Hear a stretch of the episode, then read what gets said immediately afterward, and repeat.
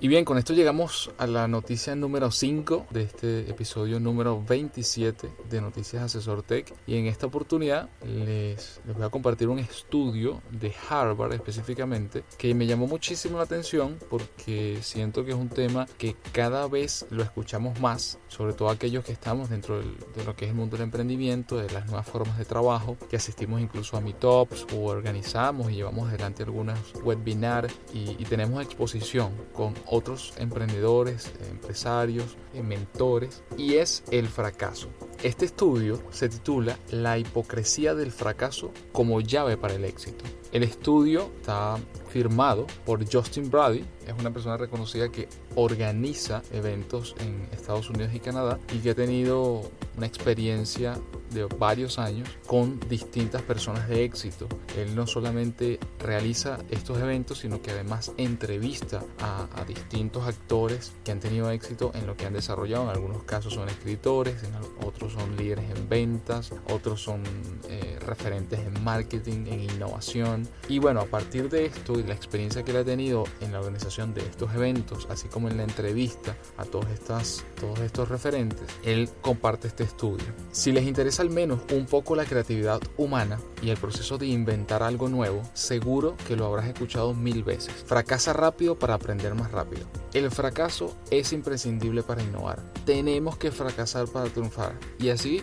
bla, bla, bla y muchas otras cosas.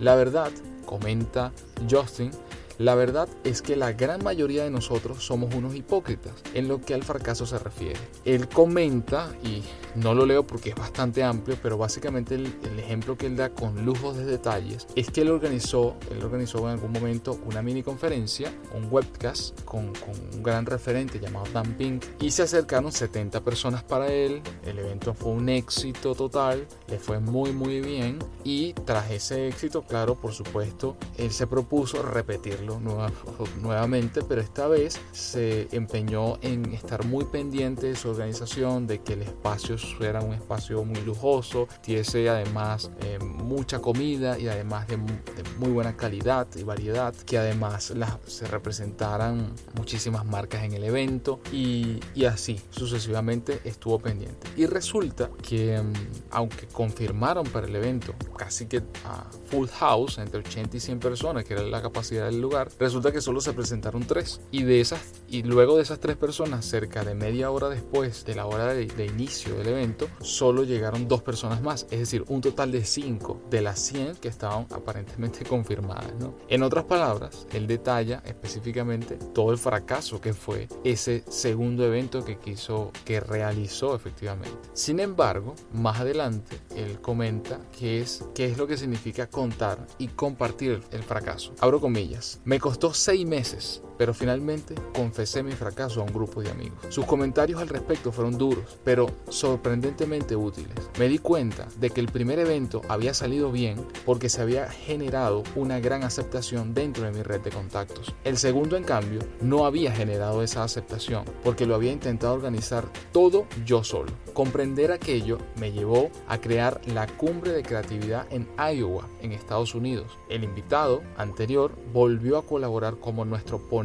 principal y llenó el evento. Logró un récord de asistencia que sigue invicto hasta el día de hoy. Preocupado por mi incapacidad de encajar el fracaso y aprender de él, decidí que durante mi podcast, les mencionaba al inicio, él hace distintas entrevistas y las comparte a través de este tipo de formato, comenzó a entrevistar y a preguntar acerca del fracaso a cada uno de esos entrevistados, grandes líderes en distintas áreas. Y a partir de eso, sacó cuatro claves o cuatro conclusiones. Número uno, si no es capaz de admitir su fracaso, tampoco podrá conectar con su equipo. Número dos, si no es capaz de admitir su fracaso, tampoco aprenderá de él. Número tres, si no es capaz de admitir su fracaso, no lo tolerará en los demás. Y número 4, si no es capaz de admitir su fracaso, le resultará más difícil soportar sus futuros fracasos. Este es un tema fácil de ignorar, pero muy importante. Olvidarse de los fracasos dificulta muchísimo pasar página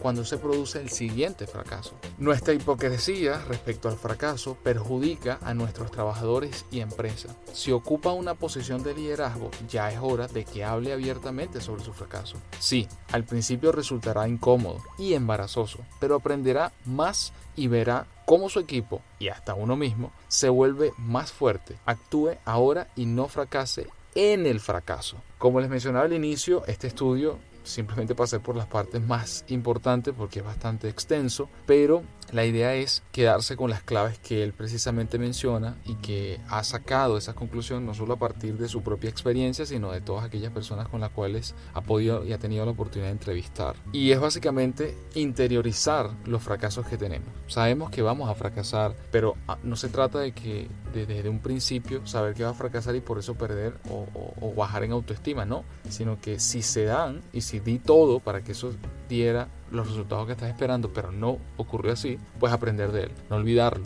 saber interiorizarlo y tenerlo presente y compartirlo también, porque eso genera conexión con la gente que pueda trabajar con uno, ya sea en el emprendimiento, en la empresa, el compañero de trabajo, en la misma vida, en el entorno de amigos, compañeros y familia. Entonces, fracasar es parte de vivir también y hay que aprender a a sobrellevarlo, pero siempre aprendiendo de él y no verlo como algo vulnerable, como que nos estamos exponiendo de, de, forma inapropiada al público que nos puede escuchar, sino todo lo contrario. En principio, por supuesto, a nadie le gusta comentarlo, pero mi experiencia personal puedo decir que al final del día terminas fortaleciéndote, terminas generando una conexión con las demás personas. ¿Por qué? Porque esas otras personas también han fracasado, sean cuales sean. Y si no lo han hecho, cosa que yo dificulto, pero les va a ocurrir. Entonces, esa identificación genera una conexión muy, muy importante. Y probablemente genere también buenos resultados. Y te termina también acercándote más al éxito, ¿no? O sea, cada vez que fracasas,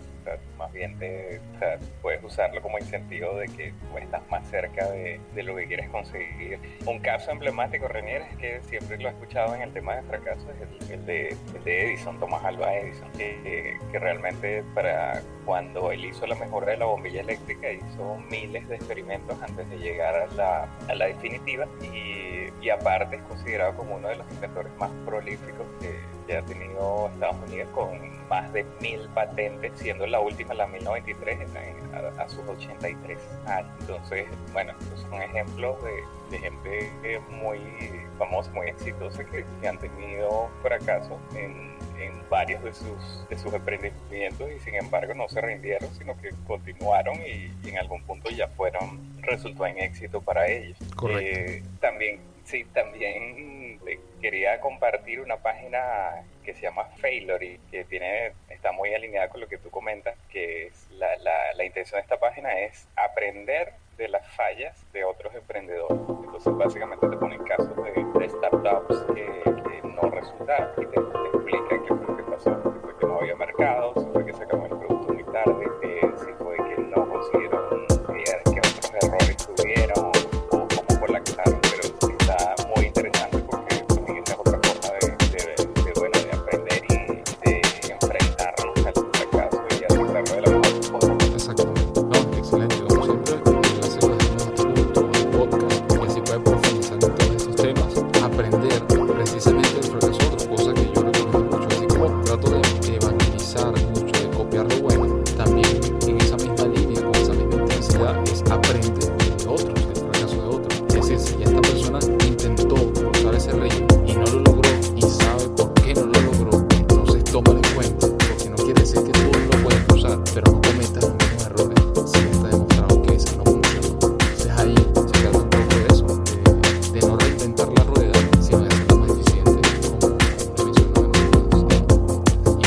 llegamos al final del episodio número 27 de Noticias Asesor Tech. Gracias por escucharnos. Si les gustó, no olviden darle like, suscribirse a nuestro canal en SoundCloud y compartirlo con sus compañeros, amigos y familiares. Nos escuchamos el próximo día lunes.